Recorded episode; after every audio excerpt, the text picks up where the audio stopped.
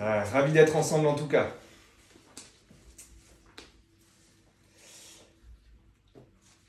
Je vais vous demander de compléter euh, cette phrase, si vous le pouvez. Son nom, il le signe à la pointe de l'épée d'un Z qui signifie Bravo. Bravo, c'est bien connu, euh, c'est facile à retenir, mais j'aimerais vous demander qui sont vos héros préférés.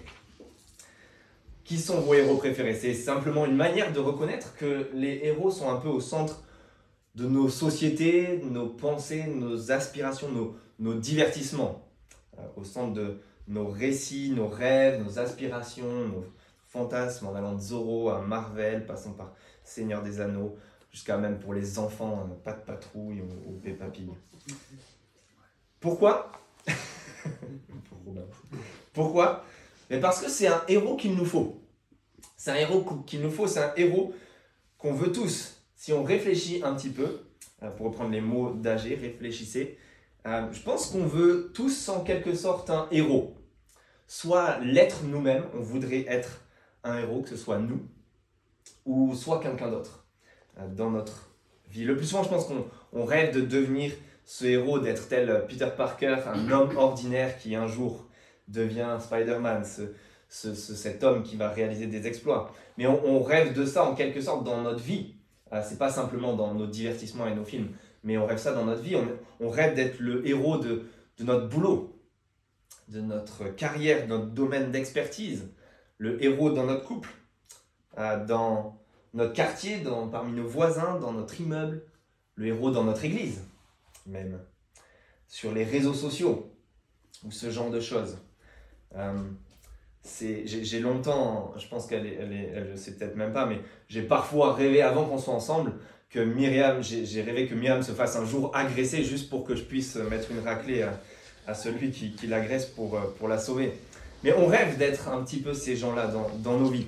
C'est pas seulement un cliché un petit peu macho, mais que qu'on soit homme ou femme dans notre société, on, on rêve d'être ces héros sur les réseaux sociaux, d'être des influenceurs, d'avoir le plus de followers, d'être un leader, d'avoir une reconnaissance publique. Mais un jour ou l'autre, je pense qu'on se retrouve à tous ne pas être à la hauteur, décevoir, ne pas faire le poids. Et ce jour-là, souvent, si on arrive au plus bas, on a besoin d'un héros. On a besoin de Zoro. Sous les apparences, euh, on, veut être un héros, mais sous les apparences, la, pression est immense. Il y a un documentaire à, à Arte que j'ai pas regardé, mais j'imagine j'imagine la, réponse. Euh, un documentaire sur les influenceuses, deux points, un métier de rêve. J'imagine que, le documentaire est juste en train de décrire à quel point non, ça ne l'est pas. On, nous fait croire que c'est tellement d'être influenceur, d'être, d'avoir des followers, etc. C'est tellement bien, mais au final non. Dans cette société où on doit tellement paraître, bien souvent un jour ou l'autre, on ne fait plus le poids. Et ce jour-là, on a besoin d'un héros, on a besoin de Zoro. Et en fait, c'est ce qu'on va voir avec cette conclusion de tout le livre d'Agé. Ce qu'on va voir, et je pense que le livre d'Agé, euh, là où il termine, c'est de nous présenter le héros qu'il nous faut. Bien évidemment, vous aurez peut-être reconnu avec la lecture l'allusion avec Zoro à Zorobabel, bien sûr, mais le livre d'Agé nous présente à la fin le héros qu'il nous faut. Et je vous propose de voir ça avec ce, petit texte final qui est court, mais dense, sous trois aspects. On va voir ce héros qu'il nous faut tous avec trois aspects euh, de nouveauté. On va voir une nouvelle loi, un nouveau roi et finalement un nouveau choix. Ça, c'est les trois choses que je vous propose de voir. En fait, que ce texte est en train de nous montrer euh, pour nous présenter le héros qu'il nous faut. Et je vais juste boire un coup. Et on commence avec une nouvelle loi. Vous avez vu comment comment finit, comment, pardon, commence, euh, comment finit le livre d'Agé, mais comment commence notre petit texte. C'est une conclusion de tout ce livre, mais il nous replonge dans, le contexte de tout ce livre. Vous avez vu verset 20, la parole de l'Éternel fut adressée une seconde fois à Agé. On est en train de faire le lien avec ce qui précède.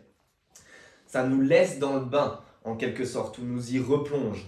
Le bain de cette parole qui structure tout le livre. Si vous vous souvenez, ce livre d'Agé, c'est quatre prédications, quatre Oracle, chapitre 1, verset 1, chapitre 2, verset 1, chapitre 2, verset 10 et maintenant 2, verset 20. La parole de l'Éternel est adressée à Agé, tel jour, de tel mois, etc.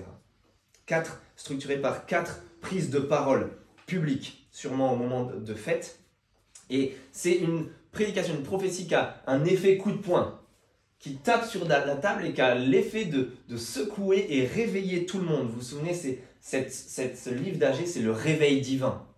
Dieu réveille tout le monde par sa parole. Si vous reprenez chapitre 1, verset 14, c'est ce que Dieu fait. Je le relis très rapidement.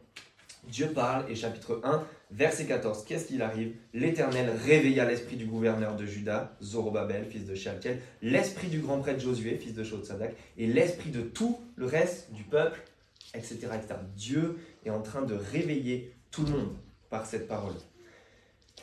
Et Zorobabel est, plongé dans ce bain-là et il reste privé, plongé dans ce bain-là parce que on a une parole qui est adressée une seconde fois, le même jour cette fois-ci que ce qui a, précédé, avec une parole en privé à son leader, Zorobabel, le gouverneur à ce moment-là.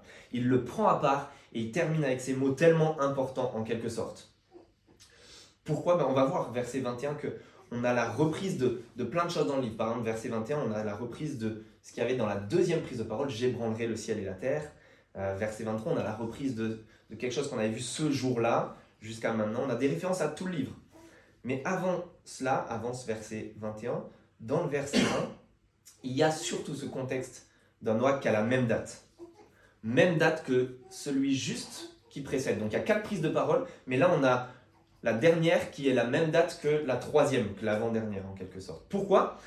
Mais je pense que c'est parce que Zorobabel a assisté à ce que Agé a fait la semaine dernière pour nous, à ce qu'on a entendu, et si vous vous souvenez ça, c'était une révolution extraordinaire, c'était un, bouleversement incroyable. On était passé à ce qui était normal, l'impureté contagieuse, à une bénédiction gracieuse et on ne savait pas d'où elle venait, tellement anormale, tellement extraordinaire, une révolution dans la loi à laquelle on est habitué.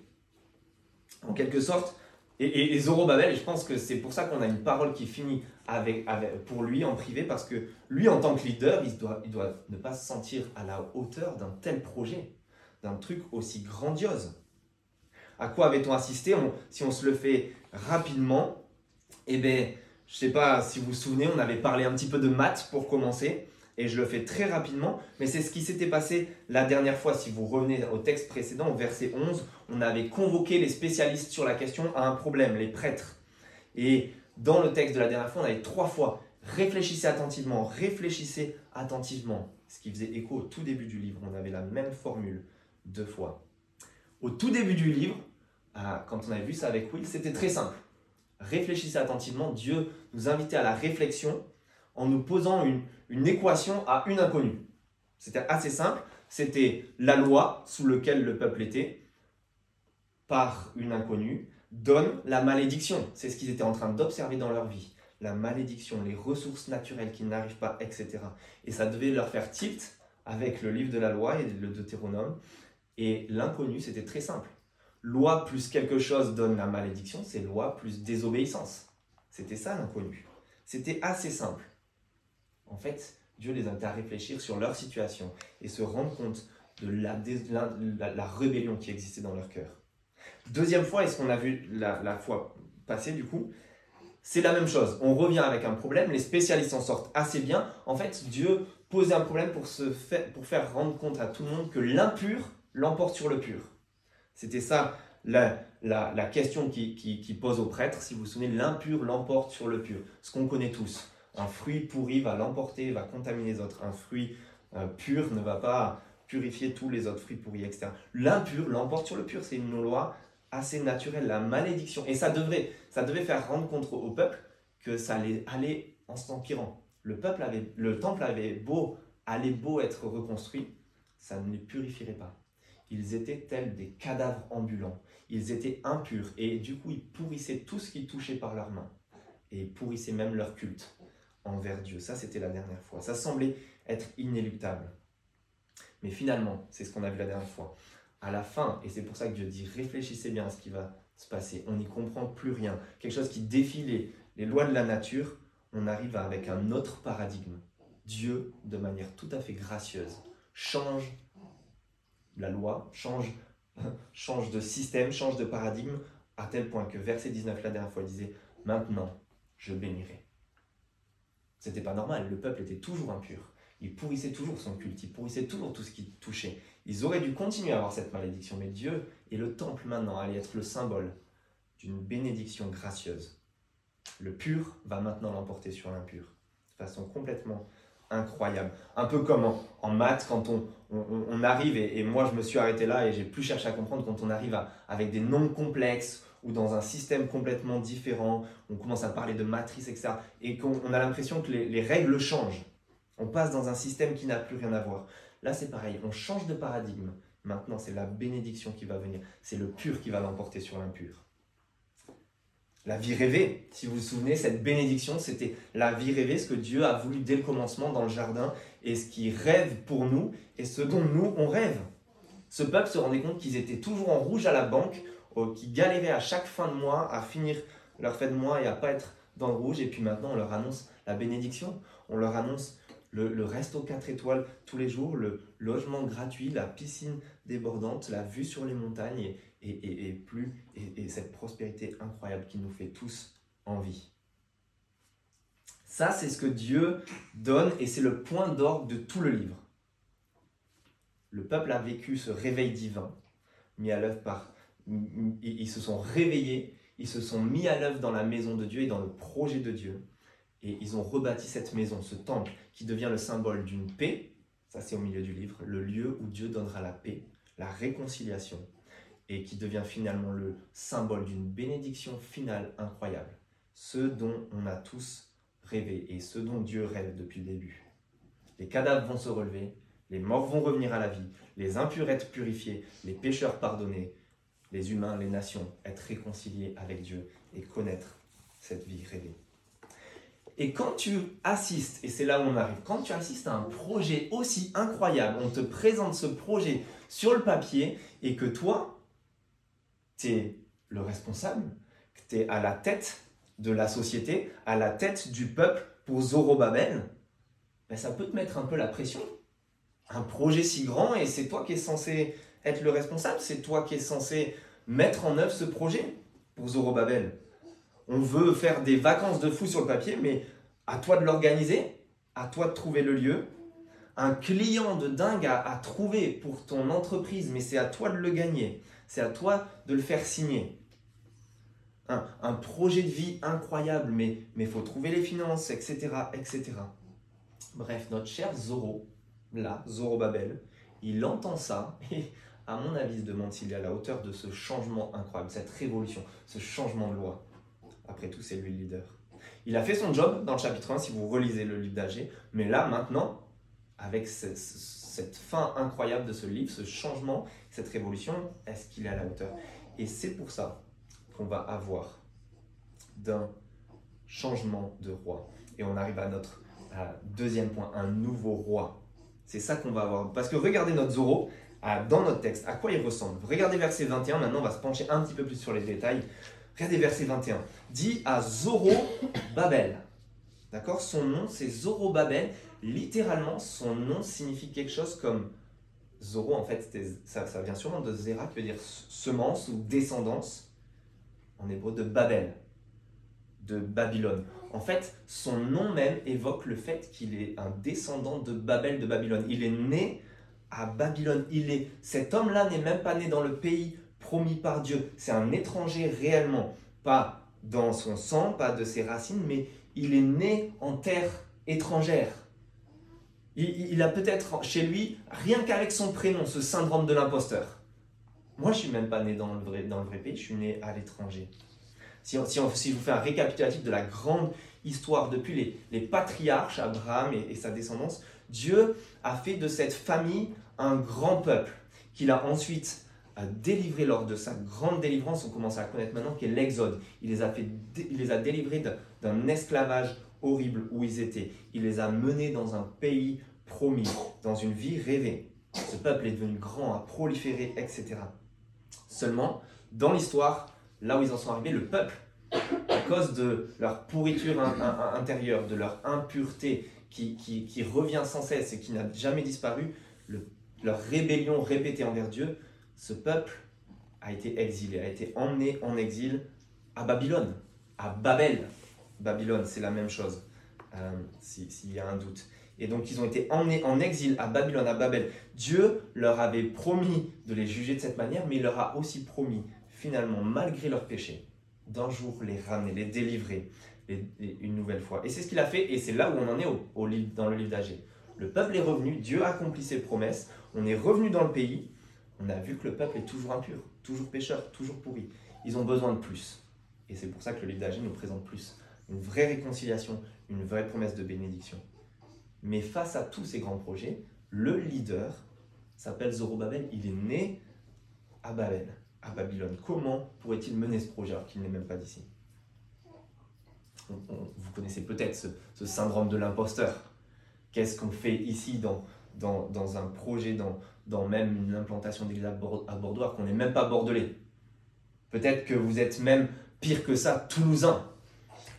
Les, les, les, les pires ennemis Peut-être que vous êtes même dans une implantation d'une nouvelle église en France et que vous n'êtes même pas français. Même les pires ennemis des Français, les Anglais. Je ne vise personne, je plaisante. Mais peut-être qu'on peut sentir ce syndrome de l'imposteur, aussi se sentir tellement étranger dans les plans et les projets de Dieu.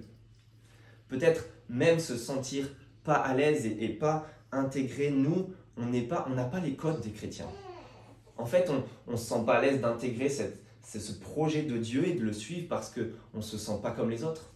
Moi, si tu me connaissais, je ne suis, pas, pas prêt à être chrétien. Je n'ai pas la vie qu'il faut.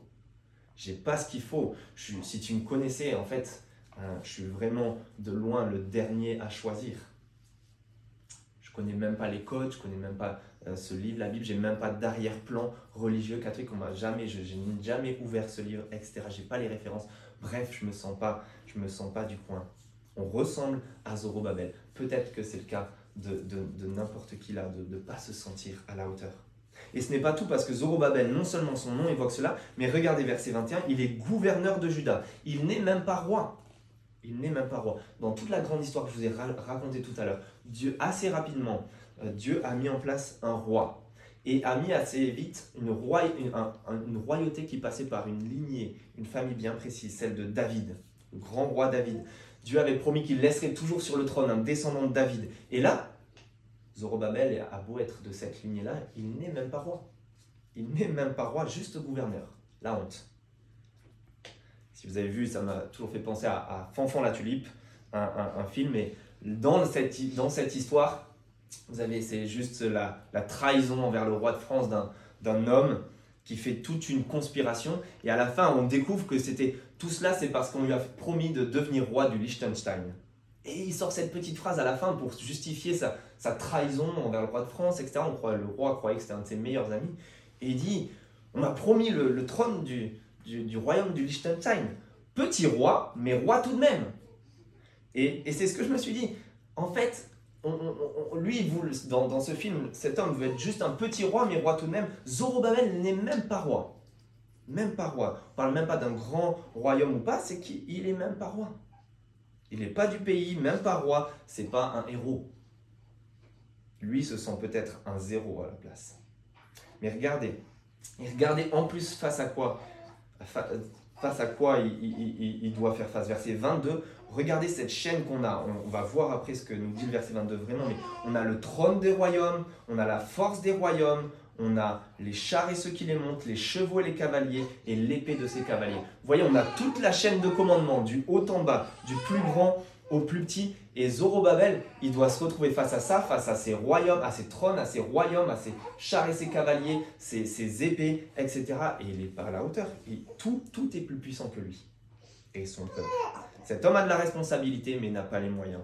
Il a un cahier des charges énorme mais il ne fait pas le poids. Il n'a ni la formation, ni les capacités, ni les moyens. Et parfois on se sent de la même manière, pas à la hauteur.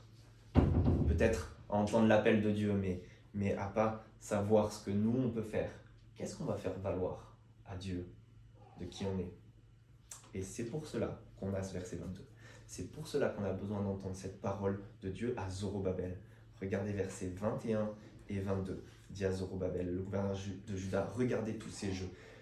Dieu dit, j'ébranlerai le ciel et la terre, je renverserai le trône des royaumes, je détruirai la force des royaumes des nations, je renverserai les chars et ceux qui les montent, les chevaux et les cavaliers seront abattus, chacun par l'épée de l'autre. Et, et, ça, c'est je, je, je, c'est Dieu. Ben oui, Zorobabel n'est pas à la hauteur. C'est pour ça qu'il y a cette parole de Dieu. Et en encadrant cette parole, vous avez vu, il y a quoi qui encadre J'ébranlerai le ciel et la terre. Et verset 23 et suivant, quelqu'un qui se nomme le maître de l'univers l'Éternel des armées. Il y a celui qui dit, moi je vais secouer le ciel et la terre et je suis le maître de l'univers. Ce Dieu va effectuer un renversement énorme en secouant cet univers et tout renverser.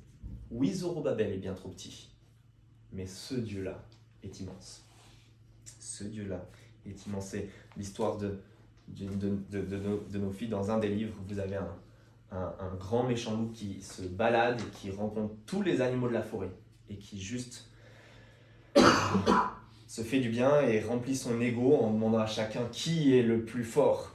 Qui est le plus fort Et tout le monde tremble bien sûr devant le loup et dit ben, c'est toi le loup, etc. Il repart à chaque fois, bien sûr, tout le monde sait que c'est moi le plus fort.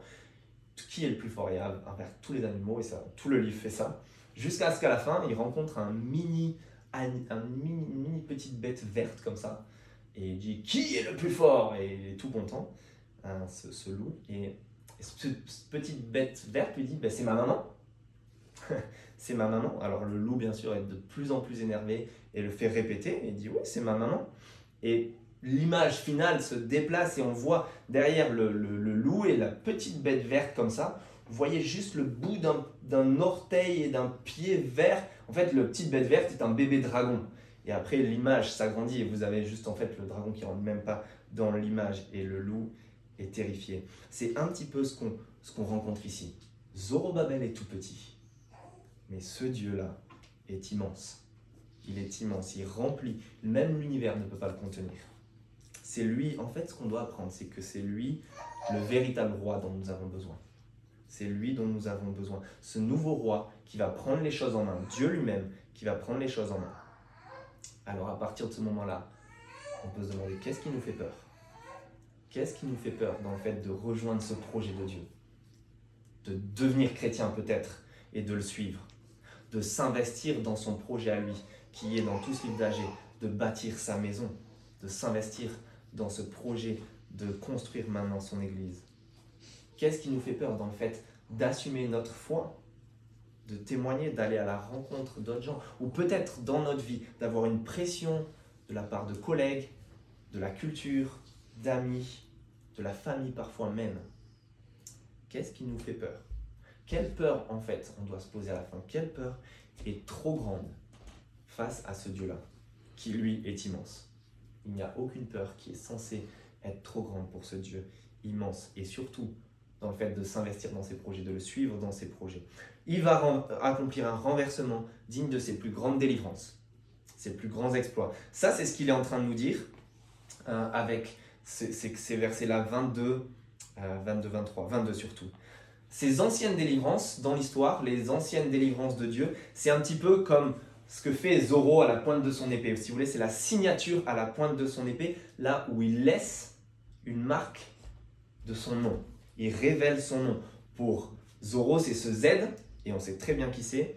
Pour l'Éternel, c'est délivrance, c'est une manière pour lui de signer de sa main son nom Yahweh dans, la Bible, l'Éternel, celui qui dit je suis, je suis et je serai encore. Parce que regardez avec moi, verset 22, vous avez vu ces, ces paroles spécifiques. Je renverserai les chars et ceux qui les montent. Et là, bien sûr, de suite, on doit penser justement à cette grande délivrance qu'est l'Exode et le passage dans la mer Rouge. Si vous lisez le chant d'Exode 15, vous lirez les mêmes paroles. Il a renversé les chars et ceux qui les montent dans la mer. Et verset 22, vous avez vu, c'est je, je, je, Dieu qui dit je ferai, je ferai. Et vous arrivez à la fin du verset 22 et vous avez des verbes au passif, petit à petit. Les chevaux et les cavaliers seront abattus, chacun par l'épée de l'autre. Ici maintenant, on, voit même l'autodestruction chez les ennemis. Et ce verset 22 là, chacun par l'épée de son frère, ça c'est, ça nous fait penser, c'est un copier-coller de l'histoire dans les livres des juges de Gédéon. Gédéon, c'est cet homme qui quand on le lit, il veut revivre l'Exode justement. Parce qu'ils sont de nouveau esclaves. Le peuple est de nouveau esclave. Ils sont assiégés par les Madianites. sont esclaves, en souffrance. Et il, cherche une chose, il pense à l'Exode et il dit mais, mais où est ce Dieu qui a fait ça? Et il veut revivre la même chose. Et Dieu vient à sa rencontre, lui dit qu'il va faire la même chose. Et cet homme-là dit mais qui suis-je? En quelque sorte, il dit je suis trop petit. Je suis trop petit, comme Zorobabel. Et Dieu lui dit, va avec cette force que tu as parce que moi, je serai avec toi. Les mêmes paroles qu'on a lues dans le livre d'Agé. Dieu veut tellement montrer que c'est lui qui va tout faire qu'il réduit les effectifs dans cette histoire de Gédéon pour, de l'armée pour qu'il soit bien clair qu'ils peuvent rien faire eux-mêmes, mais que c'est Dieu qui va tout faire. Jusqu'à la fin où on apprend que les Madianites s'entretuent eux-mêmes, chacun par l'épée de l'autre. Exactement les mêmes paroles qu'ici. Et le peuple n'a rien besoin de faire juste de regarder leur délivrance alors qu'ils étaient en souffrance et en réduit en esclavage. Ils regardent le spectacle. C'est lui le roi, c'est lui le héros, c'est ce Dieu-là qui signe, qui signe avec ses plus grandes délivrances son nom. Il fait tout le boulot et nous on n'a qu'à regarder. On se sent trop petit, c'est très bien. C'est très bien parce qu'on doit réaliser que lui est immense. Toutes les peurs, toutes nos impossibilités, tout ce qui peut nous bloquer, dans le fait de suivre ses projets, de nous investir dans son projet à lui, de construire sa maison, construire maintenant son église. Tout ça, il va les balayer. Il va secouer toute chose dans cet univers, tout renverser, à tel point qu'on n'a plus qu'à regarder et admirer. Et c'est la même chose pour nous, pour la réalisation de son projet aujourd'hui. Ce qui, fait partie à ce que cette implantation d'église est même en train de suivre son projet à lui. Rassurons-nous, lui va assurer le héros qu'il nous faut, c'est pas l'un d'entre nous, c'est même pas Will ou moi, euh, ce n'est même pas l'un d'entre vous qui a démarré au tout début dans le noyau, c'est ce Dieu-là. Alors concrètement, pour finir, comment va, ça va se passer? Ben, Regardez ce nouveau choix. On termine avec ça au verset 23. On arrive à un nouveau choix après une nouvelle loi, une révolution, un nouveau roi, ce Dieu lui-même qu'on a besoin. On a un nouveau choix. Verset 23, ce jour-là. Ce jour-là signifie ce jour final, de l'intervention divine finale, de la grande délivrance, de, du grand renversement, de la réconciliation avec toutes les nations et la bénédiction incroyable pour tout son peuple. Et bien on finit avec ce verset 23, c'est un peu, on finit en, apothéose. On a trois déclarations en un. C'est un 3 en un, en un seul verset. Si vous regardez ce verset 23, vous avez trois fois déclaration de l'éternel, maître de l'univers, et ça encadre des déclarations très solennelles. En fait, c'est une prise de parole. On a trois fois cette formule qui, en fait une déclaration légale, solennelle, ce qui est la locution du président Macron pour nous les Français. Ici, c'est la même chose, mais c'est la prise de parole officielle de Dieu. Trois fois. Déclaration de l'Éternel, le Maître de l'univers. On écoute bien. Et entre, quatre formules juxtaposées qui expriment ce choix de Dieu, cette alliance de Dieu, avec quatre facettes. Quatre facettes qui sont la prise d'initiative, et puis je vais évoquer les autres. Regardez la prise d'initiative. Ce jour-là, déclare l'Éternel, le Maître de l'univers, je te prendrai. Ce Dieu n'est pas celui qui attend qu'on fasse le premier pas vers lui. C'est lui qui le fait. C'est lui qui prend l'initiative depuis toujours. Il est à l'initiative de, tout. Il n'est jamais pris au dépourvu. Il a tout prévu. Et c'est cette promesse qu'il fait à Zorobabel. C'est la promesse de l'inclusion dans son projet magnifique. Je te prendrai. La prise d'initiative, la deuxième facette, c'est la proximité. Vous avez vu, je te prendrai Zorobabel, fils de Shealtiel, mon serviteur. Ça, c'est la proximité qu'on a dans cette alliance. Mon serviteur, ça, c'est la petite formule de Dieu réservée à ses intimes. Abraham, Moïse, Josué à sa suite, David, les, gens que Dieu prend et, et, leur, donne, leur donne cette sorte de relation et d'intimité, une proximité toute spéciale avec ce terme, mon serviteur. Ce Dieu, n'est pas un Dieu mécanique qui accomplit juste des projets machinalement. C'est un Dieu fondamentalement proche, relationnel, qui veut s'approcher de nous, comme de Zorobabel. La prise d'initiative dans ce choix, dans cette alliance, la proximité, et puis encore plus, il y a la protection même. Vous avez vu, euh, je ferai de toi comme un sceau. Ça, c'est le sceau, c'était le sceau qu'on avait pour euh, un roi avec sa, sa bague. Vous vous souvenez qu'on a fait le livre d'Esther? On, se souvient de roi qui donnait son sceau, sa bague, à, Aman et puis à, à Mardoché par la suite.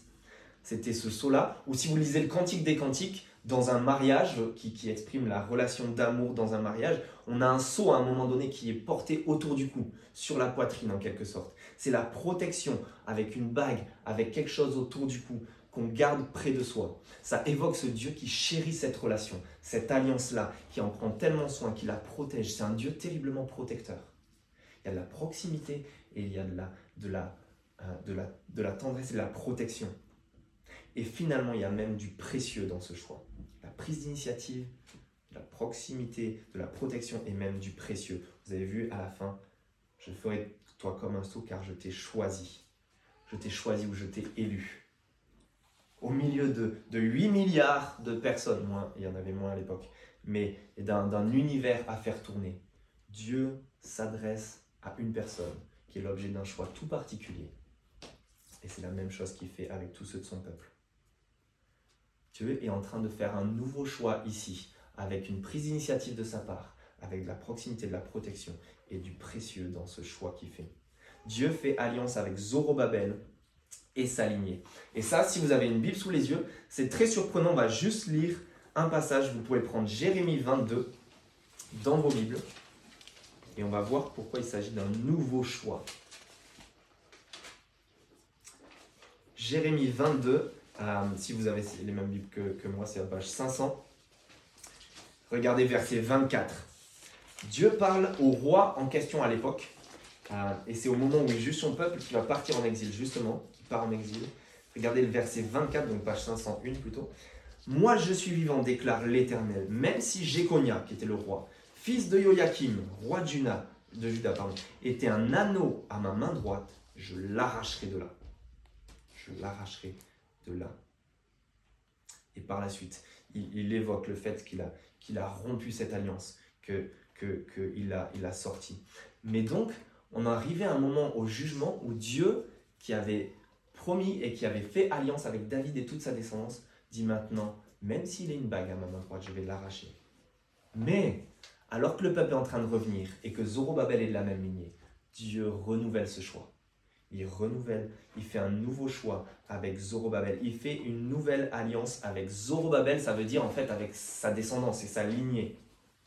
C'est avec lui qui fait alliance, mais c'est en, vue de quelqu'un qui doit venir ce jour-là, vous savez, dans l'avenir, un de ses descendants. La situation dans cette alliance-là, c'est un peu la même que lorsque j'ai offert euh, une bague de fiançailles à Myriam. Je lui ai offert une bague de fiançailles, mais franchement, elle n'était pas très qualitative. C'était pas de, l'or, c'était pas, c'était pas quelque chose de qualité qui a, je sais pas combien, mais quelques mois n'a pas tenu, qui s'est décroché, qui le, le la pierre s'est décrochée, ça a terni, c'était vraiment, vraiment pas bon. L'investissement n'était pas terrible. Et on, a pris le temps après d'investir dans quelque chose qui est beaucoup mieux et qui tient jusqu'à maintenant, aujourd'hui. Et c'est en fait exactement ce que Dieu est en train de faire avec Zorobabel. Il n'est pas en train simplement de, de rempiler et de rafistoler une alliance avec David et sa lignée qui s'est effondrée, comme en Jérémie 22 qui, s'est juste écroulé. En fait, il la renouvelle, il fait un nouveau choix avec quelque chose de plus prometteur, avec une alliance qui est en quelque sorte plus belle, de bien plus grande valeur, qui va tenir et qui annonce la venue de quelqu'un de tout particulier, d'un Messie, qui fera tout ce dont nous avons tant besoin, ce que tous les rois d'Israël n'ont jamais réussi à faire. Ça évoque ce Dieu fidèle qui tient ses promesses mais qui va même plus loin, qui montre l'échec de cette lignée, mais qui renouvelle cette promesse avec un nouveau choix, une bague bien plus belle, quelqu'un qui va maintenant réaliser toutes les promesses qu'on attend.